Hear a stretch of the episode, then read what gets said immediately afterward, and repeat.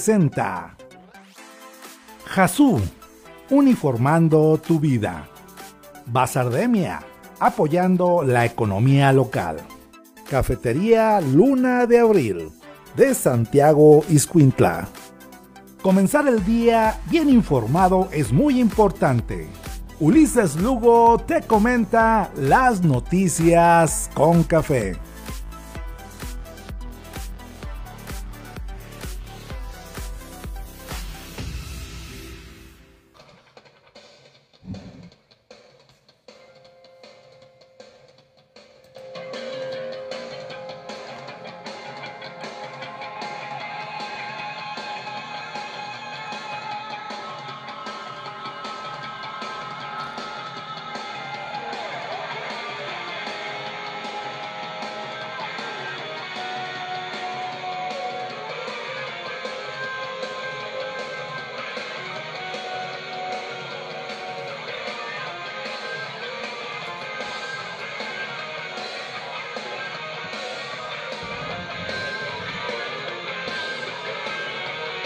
Hola, ¿qué tal? Muy buenos días. Tengan todos ustedes, amigos, mientras escuchamos el intro de You Could Be Mine de Guns N' Roses, banda sonora de Terminator 2. Eh, bueno, esta película del 92, 92, 93, que bueno, pues es un hitazo. Ópera prima, de, bueno, no ópera prima, pero sí, que de lo mejor que James Cameron pudo haber logrado con la historia del del robot, del, del cyborg, destinado a asesinar a John Connor, eh, llámese Mesías del apocalipsis tecnológico según el cual se está trazada la historia de Terminator, la Skynet y demás cosas. Bueno, pues este, esta rola pues para iniciar el día de buena manera y cambiarle un poquito el género, ¿no? Digo, somos muy cumbiamberos, muy guapachosos, pero luego también nos gusta la estridencia propia del, heavy metal o de otro tipo de géneros este, contemporáneos de por por los 90, el grunge, el trash, el, industrial que ya fue este, cerrando la década de los 90 iniciando los 2000 con Marilyn Manson como referente y luego los, los alemanes Rammstein y otra bola de grupos más. ¿Cómo olvidar a grupos como Pantera, Metallica? Este, ¿Cómo olvidar a referentes españoles como Ángeles del Infierno y demás grupos, pues, que también forjaron una época y referenciaron a, la, a las generaciones de por allá de los ahora chavorrucos. Bueno, pues así vamos arrancando You Could Be Mine de Guns N' Roses. Y bueno, pues este agradecerle el favor de su atención. Saludos a Pepe Dávalos desde la, la histórica y esperemos que ya tenga ley la ciudad de Compostela, también a Pablo Hernández, a Esmeralda García Peña que nos estaba viendo y otros más que se me pasan. Eh, agradecer el favor de su atención. Recordarle nuestra red social Ulises Lugo con Y, si nos puede localizar, encontrar. Y le pues agradeceremos si nos dé like. Si es la primera vez que viene a este espacio informativo, denos like, compártanos y eh, continúe ayudándonos a, a convertirnos en el referente informativo real de carne y hueso orgánico en el estado, en, el municipio. Bueno, vamos a arrancar con la información de detalle, no sin antes agradecerle a nuestros patrocinadores, que luego dicen que, son muchas marcas ahí en la pantalla, me vale madre. Este, está Bazardemia apoyando la economía local. Cafetería Luna de Abril de Santiago y ahí en el Jardín Juárez, atendido por el buen Federico Langarica, la mejor variedad de café este, en la Costa de Oro, ahí los puede localizar. Y bueno, pues este, a los amigos de Jazú que uniforman tu vida, uniforman tus ideas. Bueno, Susana Bejar, también hasta Islán, hasta el municipio de Islán. Muy buenos días, Susi. Y bueno, vamos arrancando con la información. Sigue creciendo, sigue creciendo el tema del COVID-19. Ayer se registraron 11.052 nuevos contagios de COVID. Murieron 78 personas más. Con esto ya la suma del acumulado de casos y muertes eh, de esta enfermedad son de 4 millones 136 mil 440 personas contagiadas y 300 mil 412 personas que han fallecido lamentablemente por esta enfermedad en, en el marco de la cuarta ola de COVID-19 que también ha dejado con, con un total de 118 de los 500 diputados federales que se han contagiado de COVID-19. Algunos lamentablemente han fallecido, la mayoría de ellos no, no sé cómo chingados le hacen. Este, el presidente López Obrador también ayer amaneció con catarro, amaneció con gripa y resultó ser pues que estaba contagiado de COVID-19. No hay tanto problema. El presidente se, se cura a los 3-4 días con este tratamientos experimentales y la rechingada. Entonces, yo pienso, yo creo que lo vamos a tener listo y puesto a partir del próximo viernes. Entonces, este, eso es lo que existe en el tema, en el tema del COVID-19. Este, tiene, de acuerdo a Hugo López Gatel, en, su aparición hoy en la mañanera, el Omicron tiene menor probabilidad de provocar daño en pulmones. No quiere decir que no lo vaya a hacer, pero su capacidad letal es menor, es inferior a, los, a las otras variantes de este COVID-19. Entonces, este, así estamos en el, en, el, en el asunto. Esta variante del Omicron tiene presencia ya en 19 estados de la República, entre ellos Nayarit. En México se han reportado 652 casos de la variante Omicron, eh, que en 56 días de manera acelerada ha crecido ubicándose en 19 estados del país, revelan datos de la plataforma G-Site. La ciudad, no, G-Site, perdón, la Ciudad de México concentra 340 casos positivos, le sigue el Edomex eh, con 81, eh, Jalisco con 43, Quintana Roo con 36, mientras que Yucatán reporta 32, Tabasco 31 y Sinaloa 19. Omicron circula junto con la variante Delta que hasta el 7 de diciembre acumula cerca de 23 mil casos. Esa es la información oficial a nivel federal que tenemos. Sabemos que Nayarit ya tiene un chingo de Omicron, o sea, es, este, este, es palpable, pues es latente, más hay que esperar, pues, este, la información oficial, los datos, los cortes que nos puedan dar para, para dar este, una información más certera. Eh, y bueno, pues además del, del tema del COVID-19 que sigue afectando y sigue impactando, pues los demás temas, los cotidianos siguen su marcha y la violencia contra las mujeres es la otra pandemia que no se ha podido domar, de acuerdo a la titular de la Secretaría de Seguridad Pública a nivel federal, Rosicela Rodríguez. La violencia contra las mujeres es la otra pandemia que hay que erradicar, aseguró la funcionaria federal al participar en la 33 reunión de embajadores y cónsules. Este, Rosicela Rodríguez y en mi condición de primera secretaria, secretaria de Seguridad de la Historia de México, no puedo soslayar la problemática de violencia contra las mujeres, por ello desde las mesas de construcción de paz impulsamos la prevención, atención y sanción de delitos relacionados con la violencia familiar, el acoso a la violación y los feminicidios. Entonces, este un problema que está latente, está presente en nuestro país. Y bueno, este Marcelo Ebrard salió ayer también a declarar, digo, ayer hay que aprovechar que el que el jefe no está, todo el mundo debe salir y todo el mundo debe aprovechar el foco y el reflector, y más aún de cara a la, a la carrera presidencial que le está ganando Claudia Sheinbaum, este, Marcelo Ebrard dijo que reducir la violencia y el tráfico de armas es la prioridad del gobierno federal. Este, eso dijo Marcelo Ebrard, ex jefe de gobierno y hombre segundo hombre o hombre de confianza del presidente López Obrador. Reducir la violencia y el tráfico de armas es prioridad para el gobierno de México, aseguró el secretario de Relaciones Exteriores en esta misma reunión de cónsules y embajadores este, que se realizó el día de ayer.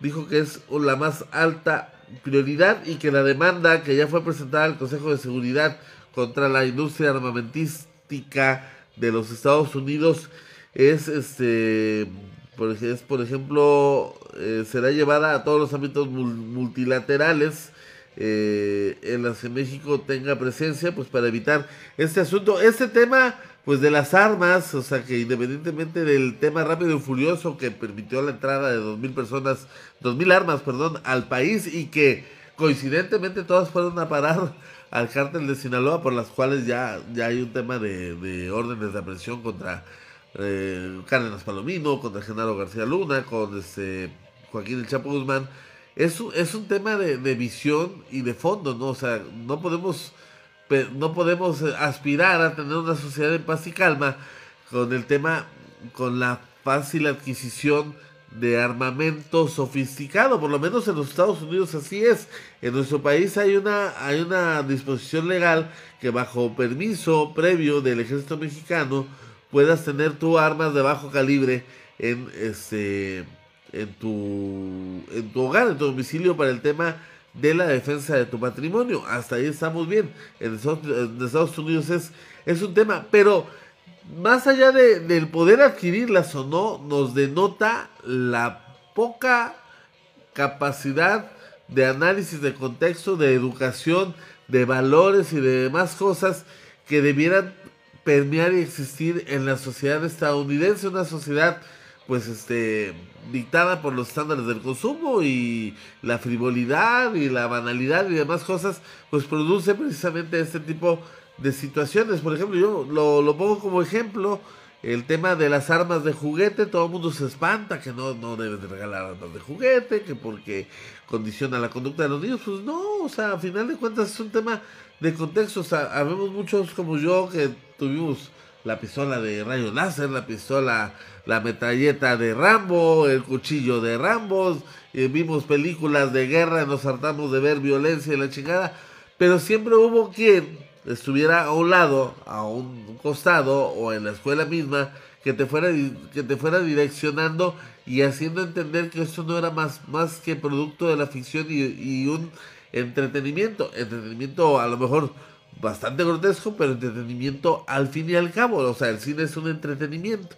Entonces, este hay que poner las cosas en su justa medida y en su justa dimensión. Yo creo que ese es parte de los de los temas que están pendientes en la agenda, ¿no? Y, volver a retomar muchas cosas de la educación de los días de ayer. Obviamente, adecuándola y actualizándola a los tiempos actuales. Yo, esa es, la situación que pondero o la situación que yo veo, ¿no? más allá de lo dañino o no dañino que puedan ser las armas de juguete, pues tema de la educación y la atención que los padres le ponen a los hijos. Ese es parte del, del, del, asunto. Bueno, vamos a la información local y también en la información local seguimos este, teniendo casos de COVID.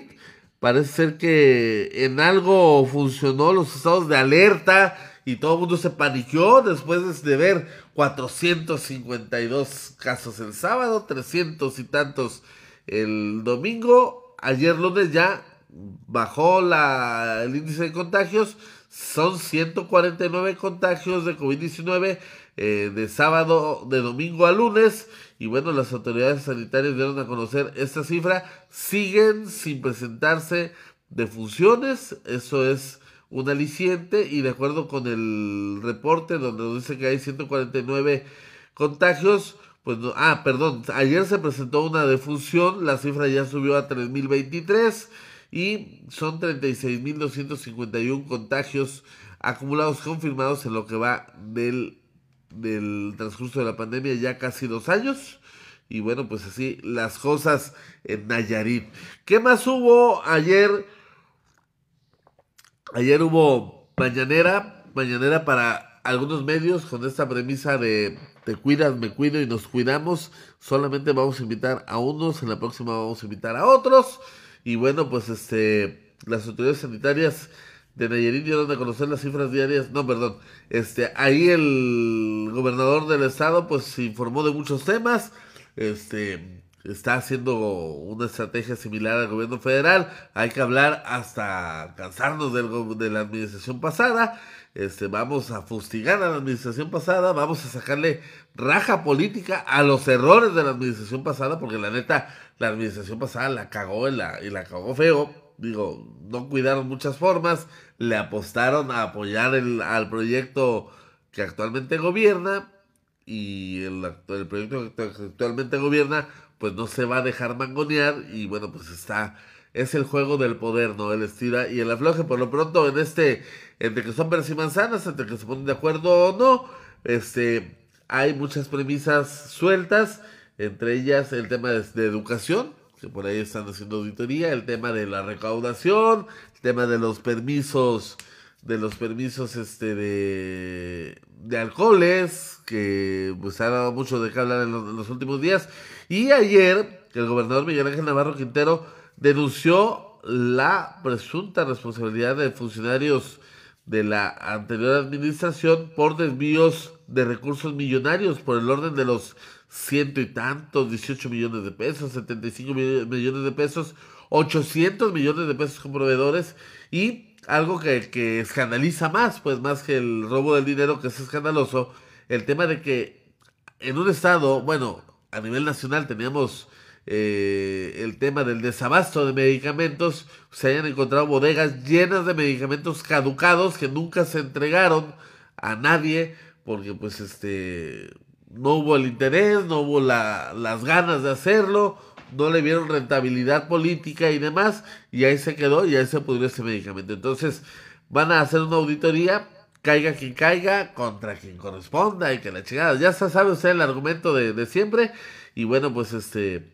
ahí está el asunto del, de los de los dineros, pues, ¿quién chingados está clavando la lana? Por eso el secretario general de gobierno, eh, Juan de Chegaray Becerra, pues lamentó la negligencia política del gobierno anterior. Esto luego de la mañanera declaró Juan de Chegaray que tras revelarse que el interior de las bodegas del CEPEN, y todos sabemos quién manejaba la CEP y los CEPEN y demás, o sea, usted vaya, vaya sacando conclusiones para dónde va el dardo direccionado. Se encontraron varias toneladas de cemento y medicamentos caducados. El secretario general de gobierno lamentó que aún con conocimiento del riesgo de perder estos medicamentos, algunos funcionarios, funcionarios impidieran que estos fueran entregados a la ciudadanía. Al cuestionarle al secretario general de gobierno a cuánto ascendían las pérdidas por el medicamento caducado y las toneladas de cemento para la construcción que fueron encontradas en las bodegas de los CEPEN, Echegaray dijo que no sabía, que mentiría si da una cifra, pero sí, sí, este es algo que impacta y tiene mucho, mucho mayor valor con los ciudadanos nayaritas que se quedaron sin recibir este, este beneficio. Bueno, pues ahí, ahí este tema. O este, Geraldine Ponce anda muy, muy, este, ¿cómo se llama? Muy activa ahora por sus 100 días de gobierno. Ya algunos compañeros de la prensa que eran sus más serios críticos suavizaron su crítica ayer, no sé por qué. No quiero pensar, no quiero pensar en signos este capitalísticos y demás, pero bueno, pues este ya está muy suave, que, que, bien está haciendo las cosas la Geraldine, que es la más guapa, que es la más hermosa, que es la, más todo. Y la realidad, pues es que hay cosas que está haciendo que lucen mucho. El tema de las calles es, es evidente y nadie lo puede negar. O sea, también pero hay que señalar, o eso no hubiera sido posible si durante la anterior administración no se hubieran puesto a arreglar tuberías, drenajes y demás. Son cosas que no se ven o que no, o que no se tuvieron que caraquear y que no se les supo sacar dividendo político, el craso error del anterior alcalde Javier Castellón que pensó que con eso era suficiente y en esta madre no, o sea, en esta madre tienes que estar cacaraqueando un día y al otro también lo que estás haciendo, porque si no se genera la percepción y más aún cuando te faltan los recursos, pues de que no hiciste ni chingada madre. Y el tema de las calles fue un tema de asignatura, de que no tuvo recursos, que no fue prioridad, hay que decirlo así, no fue una prioridad de la anterior administración el tema, el tema de las calles que yo creo que debió haber buscado la manera de, de, resolver ese asunto, porque al final de cuentas la gente lo que quiere es que le resuelvan los problemas, más allá de que si arreglase las tuberías, si arreglase los drenajes y demás, quiere ver cosas tangibles. Y, o sea, es como decimos, es como, como cuestionamos el tema del gobierno federal, sí, los números macroeconómicos y su chingada madre, pero en la bolsa de la gente no hay nada. Entonces es, es igual acá. Entonces esa parte Geraldine la ha hecho, la, ha cacaraqueado, la ha dimensionado, la ha comunicado, y ahí está el tema de la aceptación que la muchacha tiene. Pero, craso error en, en la toma de decisiones, el tema de los cortes de agua, el tema del pago de, del cobro a los deudores, el tema de incrementar los impuestos, que eso le, le costó mucho al cierre de año y obviamente evidenció, más bien exhibió, pues que el, el que manda en esta administración no es la presidenta municipal, sino es el señor Alexander Galván, el conde de... ¿El conde de dónde? decían que era el conde Galf, ¿verdad? Entonces, este, Alejandro Galván. Y bueno, pues son 100 días de administración con aciertos, con muchos errores y muchos cuestionamientos. Hay que ver cuánto costó el Bosque Encantado. Hay que ver cuánto costó el Festival de la Vida Eterna. Porque fue un despliegue de luces encabronado y fuegos pirotécnicos y, y lanzallamas y cuanta madre. Digo, o sea, están, chidos, están bonitos, pues nadie va a cuestionar eso. El tema es, ¿la administración municipal tiene capacidad en estos momentos para eso o no? Hay que darle pan y circo a la gente para, para poder tomar decisiones más allá y sobre todo aspirar a otros cargos de elección popular cuando la necesidad y la realidad financiera de la, del ayuntamiento capitalino requiere otro tipo de cosas. Esas son las cuestiones importantes que hay que cuestionar. Por ejemplo, por eso, eso eso este, es la, la parte que habría, que habría que revisar. Más allá de lo que pueden decir Polo Domínguez, que dice es que Geraldine le está cargando la mano a la gente. Sí, se la está cargando. Triste, lamentablemente no se le debería cargar. Pero también Polo debería de decir, mejor me cayó la boca, me desaparezco un ratito. Porque Polo puede presumir el tema del Boulevard Aguamil, Boulevard Bellavista que hay que reconocerlo, le cambió diametralmente la cara a, la zona norte de la capital. Pero dejó muchos pendientes, dejó muchos muertos en el camino. El tema del alumbrado público se hizo un contrato con un proveedor, de ve, a saber quién, de quién iba a ser el proveedor, quién se iba a ganar una lana y la chingada. Y al final, pues es un tema que está en los tribunales, yo lo suelto. Y la gente se quedó a oscuras entre que eso es una cosa de tribunales o no tribunales. Pues no hubo una, una reacción, una respuesta de la administración de Polo Domínguez para resolver esos temas. Entonces, creo que son las cosas por las cuales los anteriores eh, este, eh, alcaldes, anteriores este, jefes de gabinete o demás deberían de quedarse callados. No tienen cara con qué criticar, por más que hayan hecho. Si dejaste pendientes, si dejaste problemas, te los van a sacar en cara. Entonces, más prudente. Digo, un político debe saber guardar, ¿no? Entonces hay que esperar momentos, hay que esperar tiempos.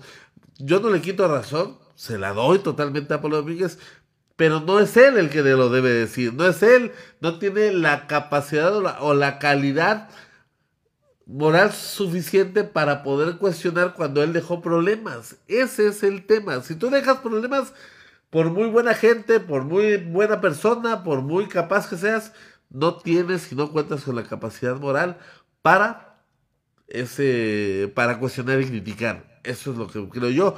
Y si me ven a amigos de Polo y después me reclaman, ni modo que me reclame.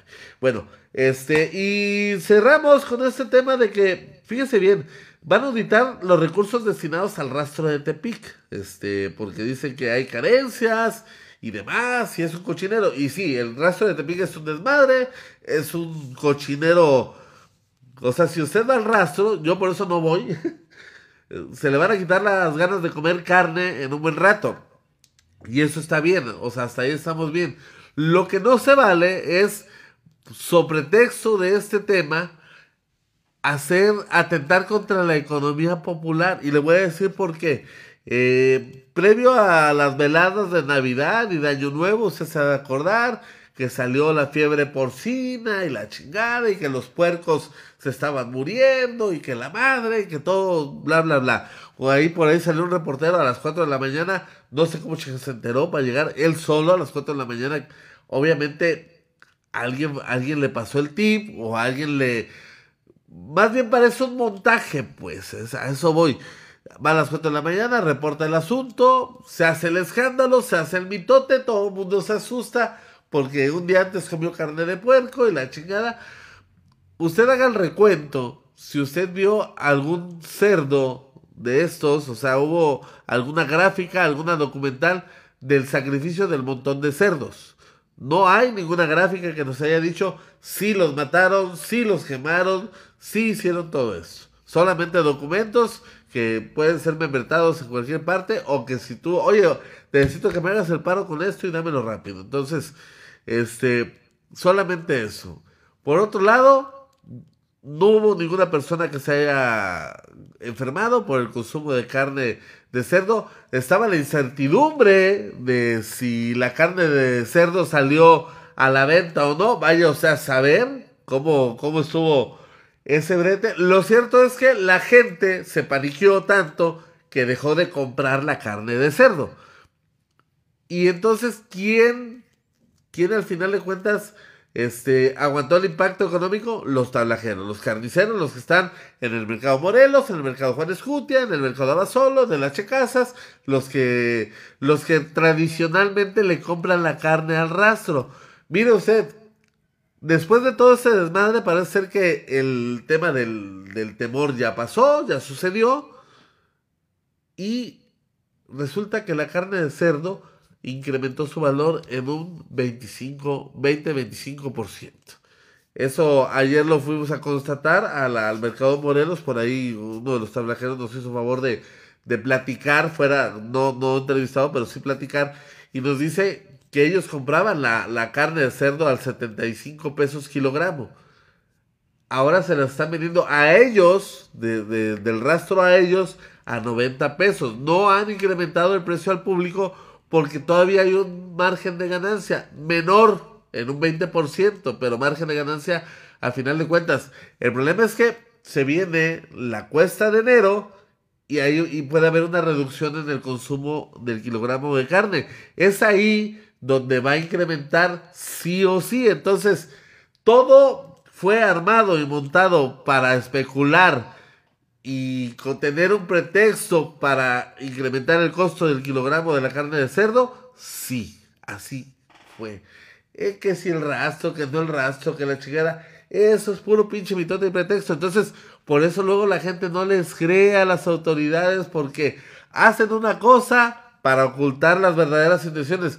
Tan fácil que decir, se ocupa incrementar el valor de la carne de cerdo y ya, punto, se acabó. Pues este, ustedes lo van, se lo vamos a subir a ustedes y ustedes suben de 5 pesos más a la gente, punto. O sea, al final de cuentas, quien paga es Juan Pueblo, ¿no? Entonces, este, pero no podías hacerlo así, pues porque es antipopular, porque tiene costo político, pues hay que disfrazarlo de una fiebre porcina que no es letal para el ser humano y que vaya o sea a saber si de veras pasó o no pasó yo no vi un cerdo enfermo, yo no, a mí no me mostraron eh, documentales, fotografías, evidencia, vaya, de que sí pasó, sí sucedió el tema. Ojalá lo pudieran hacer para no, no, acusarlos de especuladores, porque a final de cuentas, quien controla el tema de los precios y el valor del mercado de la carne que sale del rastro, pues es el propio ayuntamiento, es una fuente de ingreso para el ayuntamiento. Entonces, digo, este, el amo del espectáculo del show media,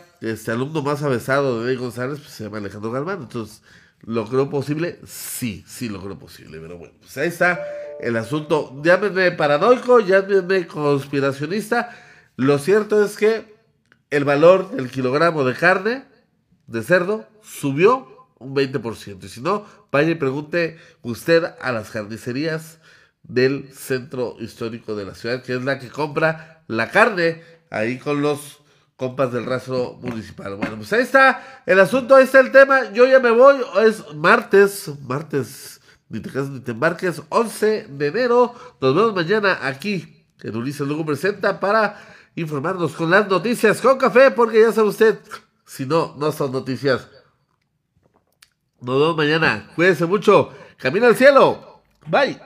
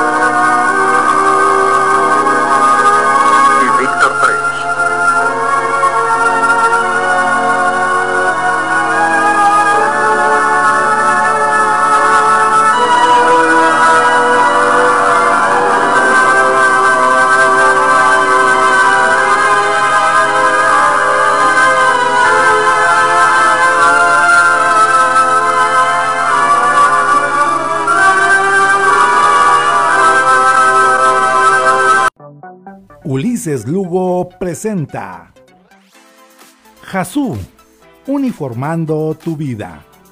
Basardemia, apoyando la economía local. Cafetería Luna de Abril, de Santiago Iscuintla. Comenzar el día bien informado es muy importante. Ulises Lugo te comenta las noticias con café.